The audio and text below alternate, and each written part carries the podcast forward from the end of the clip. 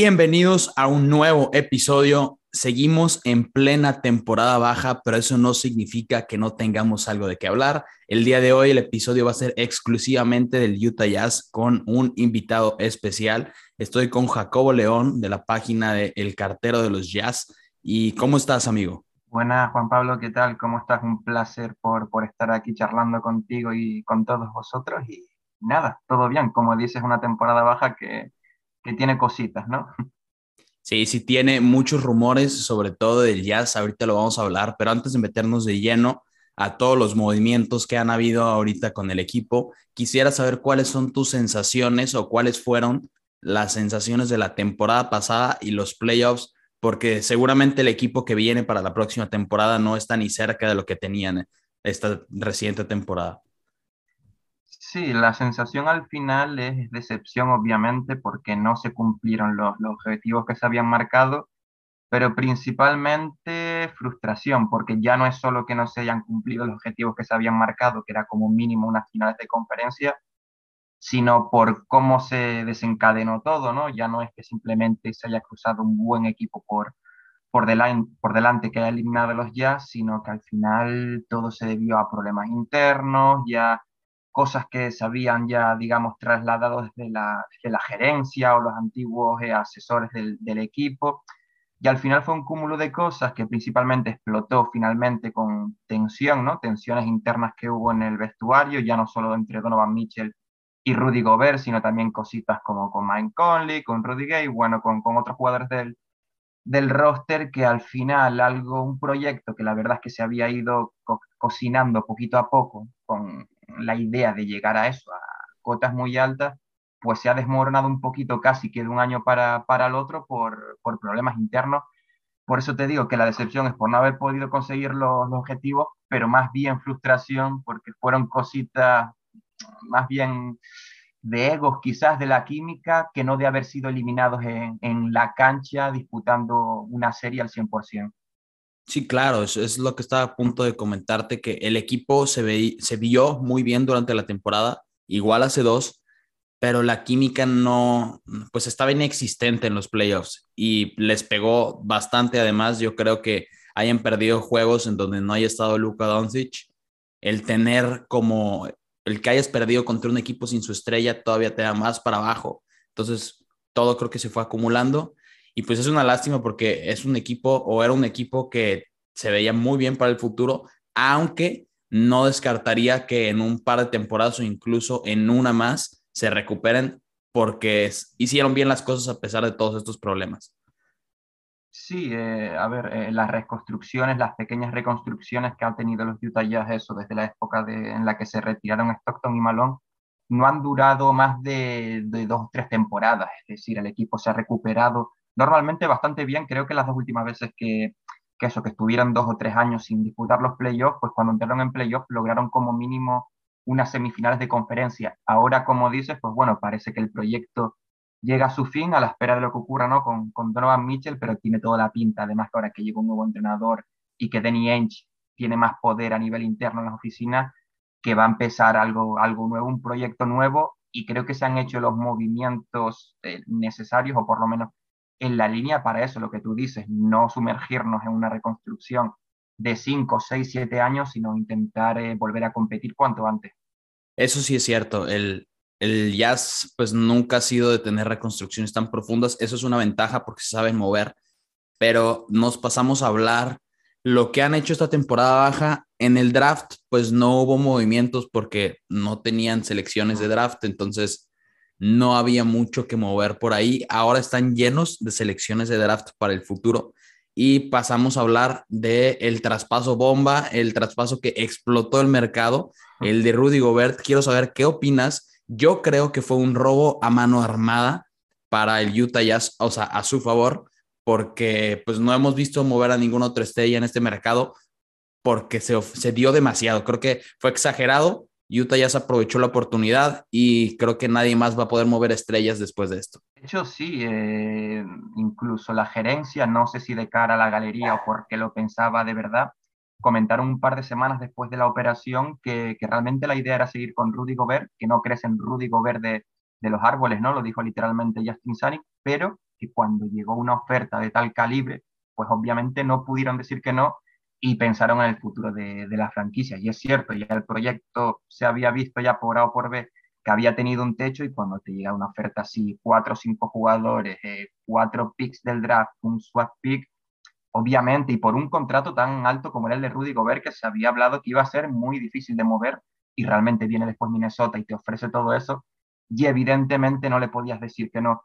Que sea un robo, yo, hombre, creo que es verdad que, que se dio más de lo que podría valer a priori Rudy Gobert, porque bueno, al final es un contrato muy grande, aún siendo uno de los mejores defensores de, de la NBA. Obviamente no se podía decir que no, aún así habrá que ver cómo encaja la idea que tiene Minnesota en, en mente de juntar a Towns, juntar a, Rudy Gobert y el resto de piezas, pero por parte de los Jazz, la verdad es que es un movimiento que ha posicionado a la franquicia de cara a tener muchas vías de actuaciones en el futuro, eso, porque ya no solo son los jugadores que después puedes traspasar, como Beverly, como Malik Beasley, como Jared Vanderbilt, sino que aparte tienes, recibes cuatro o cinco picks que ya sea para eh, ejecutarlos directamente, ¿no? Para elegir un jugador con ellos, como para meterlos en otras operaciones, pues es que te ofrece mucha flexibilidad para construir el nuevo proyecto. Así que la verdad, eh, a mí me hubiera gustado que el proyecto hubiera seguido un año más, sobre todo que ahora el, el, el All-Star en Salt Lake City, que también es un plus añadido,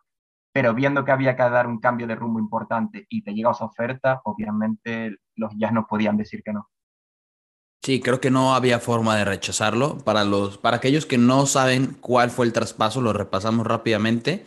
Minnesota Timberwolves recibió a Rudy Gobert y Utah Jazz recibe a Malik Beasley, Patrick Beverly, Jared Vanderbilt, Leandro Bolmaro, Walker Kessler, que es el pivot que fue seleccionado con el pick número 22 del reciente draft, y las elecciones de primera ronda del draft de 2023, 2025, 2027 y 2029, y la última con una protección top 5. Entonces, creo que reciben piezas, como dices, para el futuro. También tienen piezas que podrían utilizar ahora o podrían intercambiarlas ahora porque son buenos jugadores. Malik Beasley, muy buen tirador. Patrick Beverly, lo hemos visto, sabe manejar la ofensiva, puede pues eh, crear juego ofensivo, es un buen defensor. Jared Vanderbilt creo que también es un defensor muy infravalorado y el pick que reciben de este draft, que es un pivot, pues está bien valorado, es alguien que podría pues suplir ese puesto de Rudy Gobert. No sé si suplirlo como tal, pero pues por lo menos tienes una opción como pivot en lugar de ¿A quién tienen como pivot? ¿Me recuerdas? Se me fue el, el nombre de su pivot. A, a Udoka que bueno, entre problemas de tobillo y demás, la verdad es que ha jugado poquito, así sí que es bueno tener a, a Walker Kessler. De hecho, yo le he visto cositas y me parece interesante, quizás por encima de Gobert, entre comillas, porque tiene que desarrollarse. Sí es verdad que puede salir a, a defender fuera, que tiene buen tiro exterior, pero como dices, es un, un proyecto futuro, ¿no? Sí, que por lo menos a ver para desarrollar hasta ver hasta dónde puede llegar, pero es verdad que se han cubierto las espaldas un poquito en ese puesto, sí. Sí, eso es muy cierto y creo que pues todavía vamos a verlos mover piezas, lo que nos lleva a la segunda parte, que es los rumores de Donovan Mitchell. Al principio, después de este traspaso de Rudy Gobert, se dijo que Donovan Mitchell se iba a quedar en Utah, iban a reconstruir alrededor de él y nos enteramos hace un par de semanas que Utah cambió de parecer. Todavía no hay nada formal, pero se especula que podría irse y que podría caer en los New York Knicks. ¿Qué opinas de esto y cuáles son los rumores que tú has escuchado al respecto? Eh, para resumir, porque la verdad es que ha habido muchas informaciones, mucho humo, información interesada. Eh, a día de hoy los Knicks eh, parten con, con ventaja respecto al resto de franquicias interesadas, ¿no? Se ha hablado Toronto, Washington, Charlotte, bueno, diversos equipos que habría que ver hasta qué punto es real y no interesada, pero vamos, que los Knicks parten con la, digamos, con la postura más, más favorita, ¿no? Privilegiada. Uno, porque tienen más assets que, que ofrecer, pueden ofrecer muchos jugadores jóvenes, pueden ofrecer bastantes, bastantes picks. Y a priori, eh, Nueva York es un lugar el que le gusta a Donovan Mitchell. De hecho, se lleva años rumoreando que el entorno de Donovan Mitchell, tanto el, la agencia de representación como como su familia, ¿no? El padre trabaja en los Mets y demás, como que han ido poquito a poco forzando a Donovan Mitchell para que se vaya a Nueva York. Pero eso, eh, a priori, Nueva York parte con, la, con ventaja por lo que puede ofrecer, pero a día de hoy el problema, lo que, lo que hay un poquito, ¿no? Es lo que ofrece Danny Ainge y lo que está dispuesto a dar eh, Leon Rose. Principalmente, la cosa está así, cuanto más jugadores pongan los Knicks, menos picks eh, incluyen y viceversa. Cuanto menos jugadores, más picks. El problema está a día de hoy en los picks. Eh, Leon Rose, por lo último que, he leído, no quiere ofrecer ni la primera ronda ni de 2027 ni de 2029 y quiere incluir eh, rondas que, que, pertenecen a Dallas y Detroit, ¿no? un poquito para, tensar la cuerda. Por su parte, Danny Ainge se habría plantado en unas cinco o seis rondas, viendo lo que tú decías antes, ¿no? De, que el traspaso de Rudy Gobert rompió un poquito el, el mercado, por Donovan Mitchell está pidiendo incluso más. Y Leon Rose, el, ejecutivo de los Knicks, no quiere dar tantas rondas y se ha plantado un poquito ahí a la espera, por un lado, que Danny Ainge recapacite, que al parecer ha dicho que, que se va a plantar, que si no son los Knicks va a haber otro equipo que en cierto momento va a estar tan desesperado como para, digamos, como para que aparezca eh, otro equipo, o eso, que finalmente quien ceda sean los Knicks porque empiece la temporada, porque las cosas no vayan bien, porque vean que lo que tienen a día de hoy es un poquito insuficiente para, digamos, para competir y, y, ¿no? y, da un poquito. También se habla de la opción de que pueda eh, incorporarse un tercer equipo, que pueda entrar Indiana, que pueda entrar Lakers. La verdad es que ahora mismo hay muchas franquicias eh, metidas ahí de lleno en la puja, ¿no? De atentas que puede pasar, porque aparte de lo de Nova Mitchell, también muchas franquicias están atentas a lo que pase con, Kevin Durant, ¿no? Porque después de Kevin Durant saldría Irving, Lakers está atento por Irving, pero también por Knicks para, para ver si hace un cambio Westbrook-Randall. Eh, a su vez, la salida de Randall a Lakers solo se daría si los Knicks ya cerraron la operación por Mitchell, es decir, ahora mismo hay toda ahí una, una retaíla de una fila de, de piezas de dominó que hasta que no caiga la primera, pues no van a caer las demás. Pero eso a día de hoy parece que los Knicks siguen siendo el equipo favorito para que recale Donovan Mitchell, pero no hay consenso en lo que a, principalmente a lo que a rondas de, del draft se refiere, que ahí al parecer es donde está un poquito la, la, la tensión entre ambas, entre ambas franquicias. Sí, creo que como eso es algo muy importante lo que dices de que todos están esperando a que se mueva una pieza y eso va a desencadenar pues una ola de traspasos y de movimientos pero a todo estado muy en silencio por ahora. Creo que, como dices, es el primer candidato, pero no podríamos descartar a unos Lakers que podrían meterse, podrían, no podemos descartar a Indiana o algunos otros equipos que yo también he visto rumores, pero puede ser bastante humo, como Sacramento Kings. Se me hace muy extraño que un equipo que no está compitiendo o no está armado todavía para competir quiera hacerse de Donovan Mitchell. Pero bueno, hemos visto este traspaso en el pasado donde consiguen una pieza como es este jugador de escolta y de la nada se vuelve un equipo contendiente. Pero si se llegara a quedar Donovan Mitchell, ¿crees que, cómo crees que sería el resultado esta siguiente temporada? ¿Un equipo de playoffs? Mm, en lo personal creo que no, pero por lo menos sería un equipo de play-in. Yo creo que si se queda Donovan Mitchell, me imagino que Danny Ainge intentará paralelamente mover algo. Es decir, si todavía no han salido los Boyan Bogdanovich, los Jordan Clarkson, los Mike Conley, es decir, eh, nada más confirmárselo de que Donovan Mitchell estaba en el mercado, pues todo el resto de jugadores también, también podrían salir. Yo creo que será alguna cosita más, más ¿no? Sobre todo para reforzar el, juego interior, que está bastante flojito, a pesar de, de que haya llegado eso.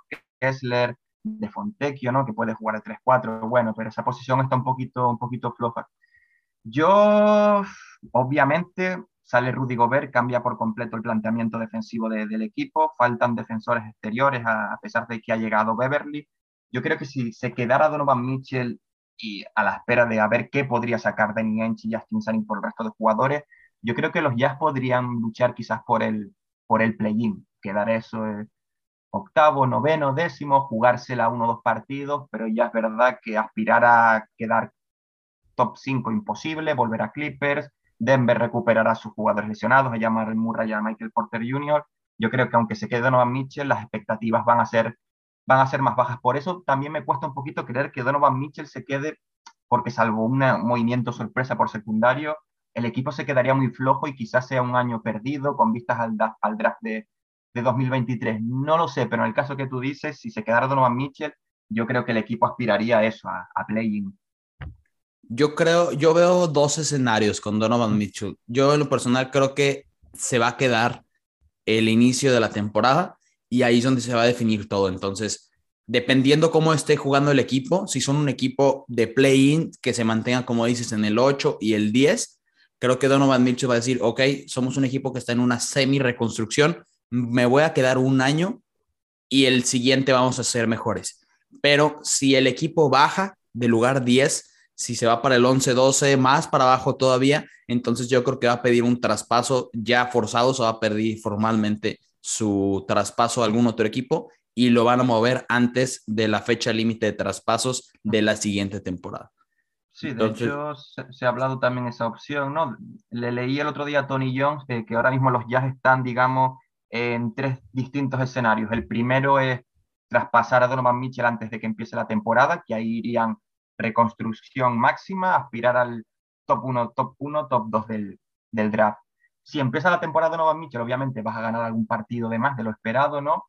y ahí en función de cómo fuera la temporada, pues se podría esperar o al 15 de diciembre, que es cuando los agentes libres pueden ser traspasados, o al 15 de enero, que es cuando jugadores como DeAndre Ayton, Sach Lavin y Bradley Bill podrían ser eh, traspasados también. Así que hay un poco tantaría en el terreno sobre la marcha, como dice, ¿no? En función de, de, cómo vayan, porque ya ahí, por ejemplo, aunque fueran mal, mal las cosas, no creo que podrían colarse top 4, top 5 de, del draft. Y el tercer caso es competir esta temporada al máximo, porque al final todos los jugadores están con contrato, los Mike Conley, los Clarkson, los Bogdanovich, todos los que llegaron de Minnesota, y hacer ya la reconstrucción el verano que viene. Está un poquito por ahí las tres opciones que baraja la franquicia, así que yo creo que a día de hoy tampoco tienen muy claro al 100% qué, qué hacer, pero yo a nivel personal es lo que tú dices, me extrañaría que Donovan Mitchell Así que como muy, muy tarde, yo creo que Donovan Mitchell sale de Utah en el trade deadline de, de febrero. Más tarde me costaría, ya es a nivel personal, quizás me equivoco, pero me costaría que siguiera más allá de febrero. Sí, claro, si el equipo no está rindiendo, pues mm. como dices, es un año desperdiciado para él. Entonces, y está entrando a su prime, creo que está en sus mejores años, todavía podría ser un poco mejor, incluso dependiendo del sistema de equipo al, al que se vaya o al que se fuera a ir pero tengo una opción interesante. ¿Tú descartarías que con los con las selecciones de primera ronda que consiguieron y las piezas que pueden mover, descartarías que traigan a una estrella y compitan la siguiente temporada?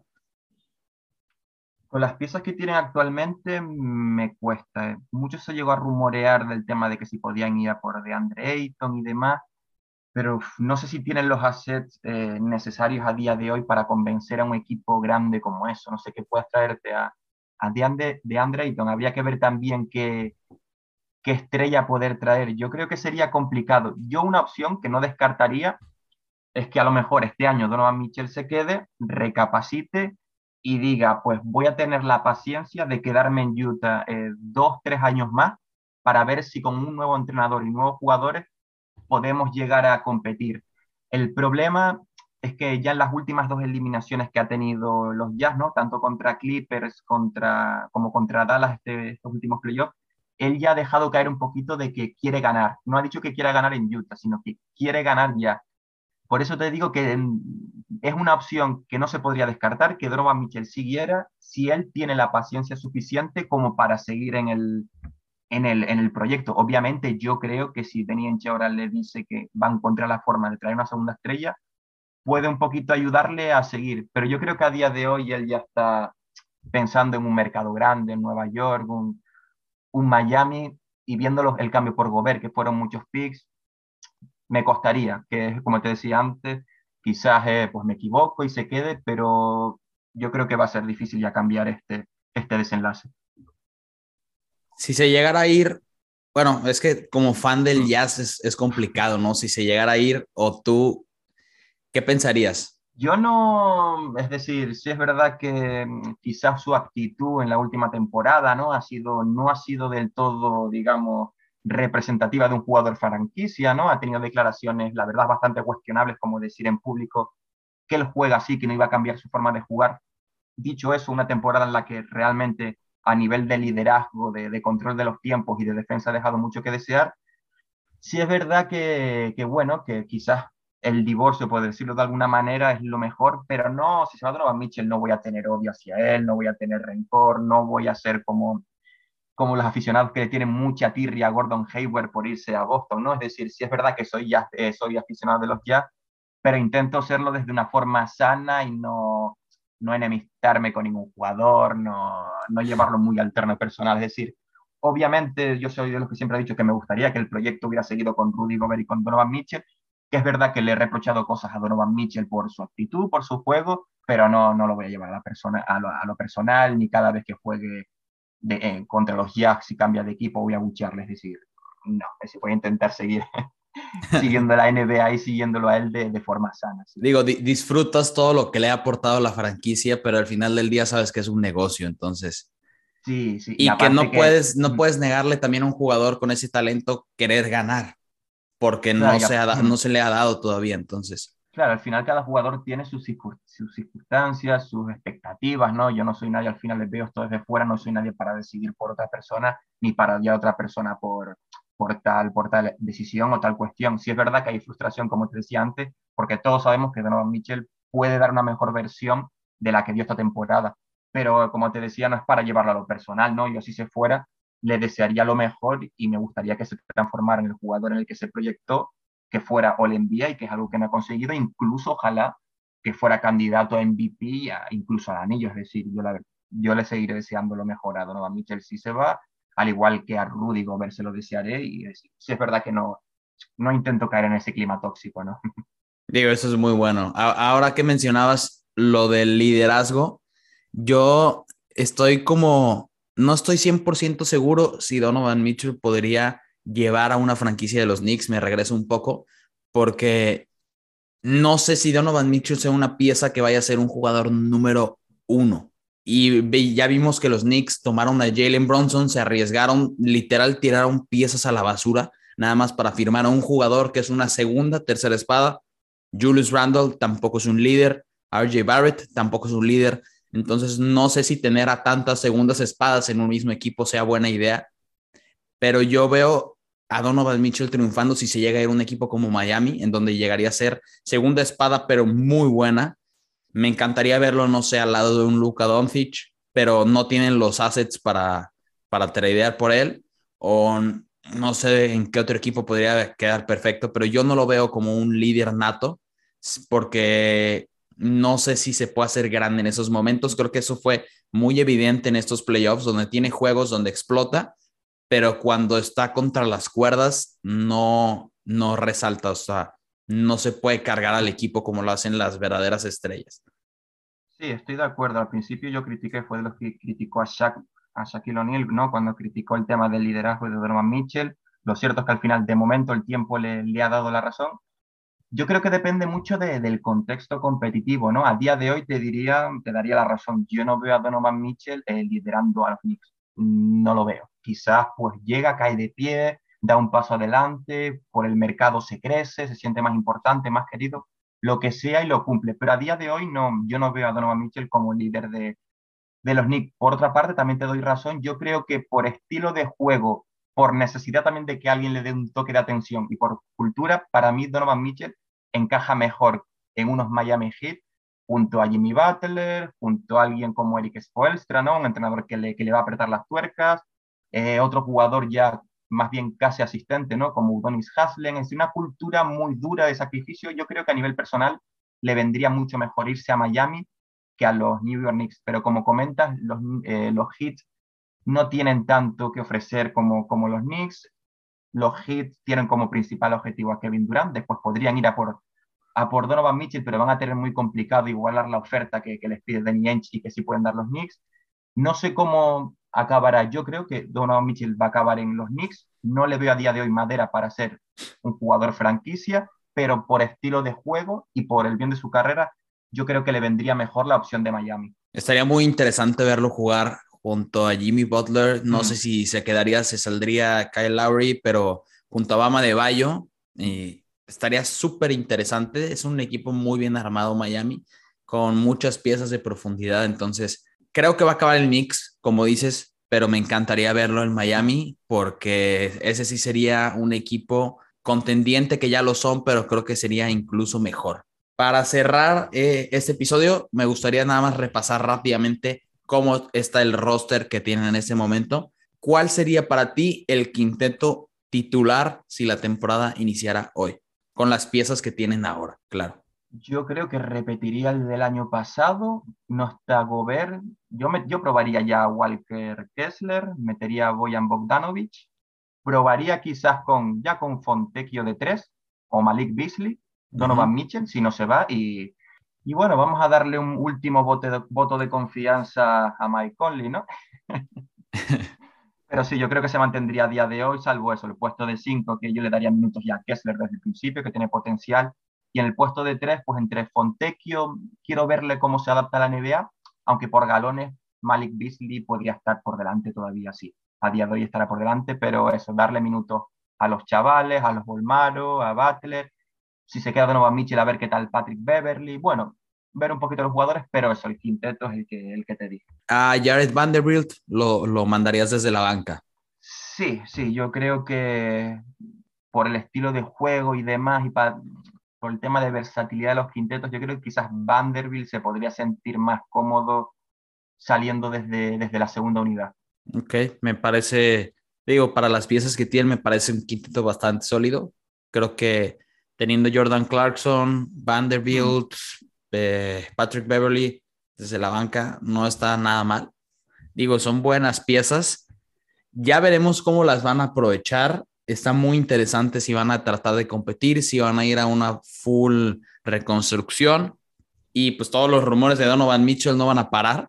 Entonces, quizá nos vean hablando del Utah Jazz en unas semanas más todavía.